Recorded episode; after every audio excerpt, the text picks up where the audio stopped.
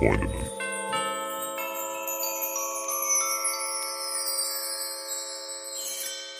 Max, Mhm. wie verhandelst du Preise? Wenn du jetzt, du bist ja ein leidenschaftlicher, passionierter eBay Kleinanzeigen Gänger. Eigentlich Ja. ist es ein Hobby von dir. Nicht mehr wirklich, aber ja, war es teilweise. Und Ja. wenn wenn es mal wieder aufkeimt, dann geht's los, ja. Wie verhandelst du da Preise? Ich habe mehrere Wege. Ja, bitte. Der eine ist, ich versuche es über den emotionalen Weg, dass ich ihn Eine lobe. Beziehung aufbaust? Ja, dass ich eine Beziehung Du aufbaue. ekliger. Gucke, ob ich in dem Hintergrund der Fotos irgendwas erkenne, auf was ich mich beziehen kann. Mhm. Oder auch versuche über den Inhalt, um den es geht, mehr zu erzählen, mehr auszubauen. Ach, dieses Spiel habe ich auch mal gespielt. Kennst du das? Oder wo hast du das gekauft? Wie lange hast du es denn schon? Also ich versuche mit dem Käu- Verkäufer oder Käufer, je nachdem, in welcher Mann- Rolle man ist, eine persönliche Beziehung aufzubauen. Das funktioniert nicht so wirklich gut. Äh, manchmal funktioniert es. Die haben alle schon deinen billigen Trick durchschaut. Ja, also wo es richtig gut funktioniert, ist bei Sachen, die ich für die Kinder kaufe. Da Ja? funktioniert es richtig gut, wenn ich dann sage, ja, und ach, mein Sohn hätte wirklich das so gerne. Ich habe schon die ersten zwei Bänder und wir suchen jetzt gerade händeringend den dritten und du bist der Einzige. Ja, okay, komm, dann hier sparen wir den Versand. Perfekt, zwei Euro gespart. geht wirklich, ja- geht's wirklich, da eigentlich? Ja, es geht eigentlich nur um die Sache an sich. Aber der Um das kurze, gute Gefühl, wenn es verhandelt ist, ne? Genau, aber der viel bessere Trick, den ich jetzt gerade herausgefunden habe, ist gerade, wenn es um so Sachen geht, die eher Männer interessieren. Wenn ich zum Beispiel bei diesen Figuren, die ich manchmal bei eBay Kleinanzeigen kaufen, ich nutze für- dafür den Account meiner Frau und tue so, als wäre ich eine Frau, die sich für dieses Hobby interessiert.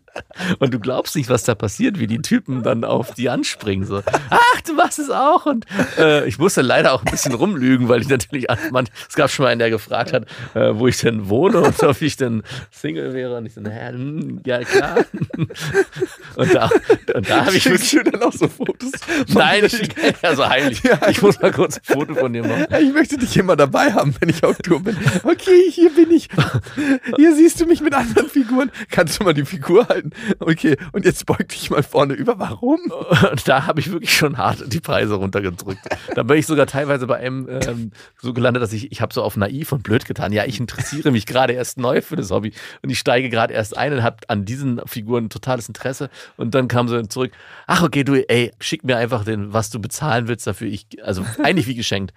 Ich habe mich dabei auch ein bisschen schlecht gefühlt, aber am Ende äh, war es eigentlich krass wie so ein Rollenspiel, was ich da mit dem geführt Das habe. kostet auch Geld, dieses Rollenspiel. Dass du dich in deinen Gedanken Es verprostitierst. ist auf jeden Fall nicht sehr korrekt, was ich da gemacht habe. Ich habe das auch Hey. eingestellt. Die Story, die es braucht, um den Preis für dich rauszuhandeln. Und am Ende sollen sich alle gut fühlen. Und er hat sich auch ziemlich sicher gut gefühlt. Ne? Ja. Es geht ja immer bei diesen Summen, die du verhandelst, es geht um 3 Euro Versand, ja oder nein. Es geht mal um 10er, mal um 15, mal um 20 Euro. Ich weiß nicht, ob er sich so gut gefühlt hat, aber was ich dann fälschlicherweise mit meinem Paypal gezahlt habe, wo mein Name natürlich steht.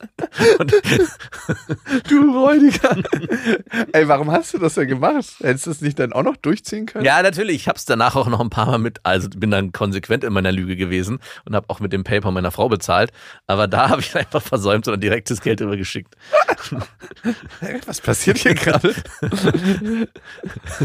Wurde ich etwa verarscht? Aus Marie wird Max. Ja, also so habe ich bei eBay Kleinanzeigen das ein oder andere Mal verhandelt. Aber ansonsten ist mittlerweile bei eBay Kleinanzeigen sie alle hart gesotten, da kannst du gar nicht verhandeln. Die sind richtige, das sind richtige Arschlöcher teilweise. Wirklich? Ja. Die lassen noch nicht mal die 2 Euro Versand. Nein, weg. nicht mal die Nein. Zo- Ah. Wir- Wirklich, das geht ja nicht. Also, was ich glaube, was wichtig ist, es gibt ja so zahlreiche Bücher, die über Verhandlungen geschrieben wurden. Und was meiner Ansicht nach wichtig ist, ist erstmal herauszufinden, was ist dem anderen überhaupt wichtig an der Sache. Ne? Mhm. Was ist dem wichtig? Manchen ist wichtig, dass es in gute Hände kommt, manchen ist einfach nur der maximale Preis wichtig. Und wenn es was zu verhandeln gibt, wo es so ganz, ganz viele verschiedene Parts gibt, ne? Ja. da muss man wirklich gucken, was an der Sache ist demjenigen wichtig. Und die ganzen Nebenschauplätze sind ihm nicht so wichtig. Und da kann man dann natürlich gucken, wie kann man da Verhandlungsmasse schaffen. Mhm.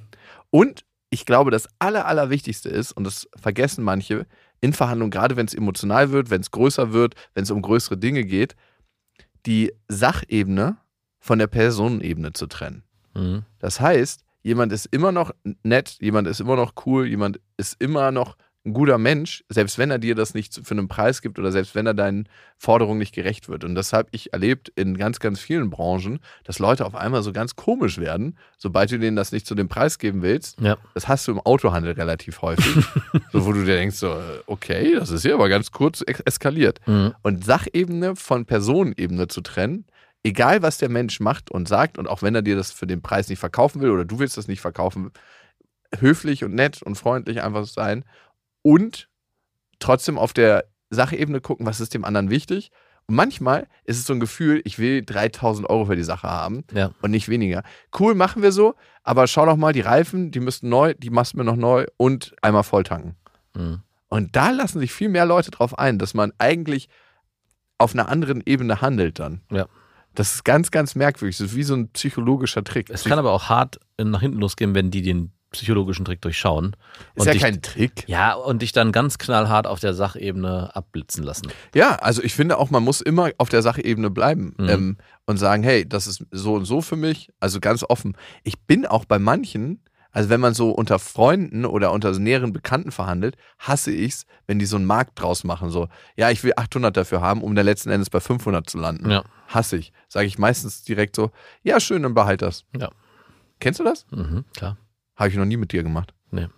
Dann brauche ich es aber auch nicht. So ist das meine ist gar Antwort. nicht, gar nicht so schlecht, Mhm. diese Attitüde. Ne? Das muss der Käufer bzw. Verkäufer auch spüren, dass es nicht um Leben und Tod geht, Ja. sondern wenn es klappt, klappt Wenn es nicht klappt, klappt es nicht. Ja. Ähnlich wie im Dating-Game. Ähnlich wie im Dating Game. Ist eigentlich nur eine große Verhandlung. Alles im Leben ist eine große Verhandlung. Deeper. Dig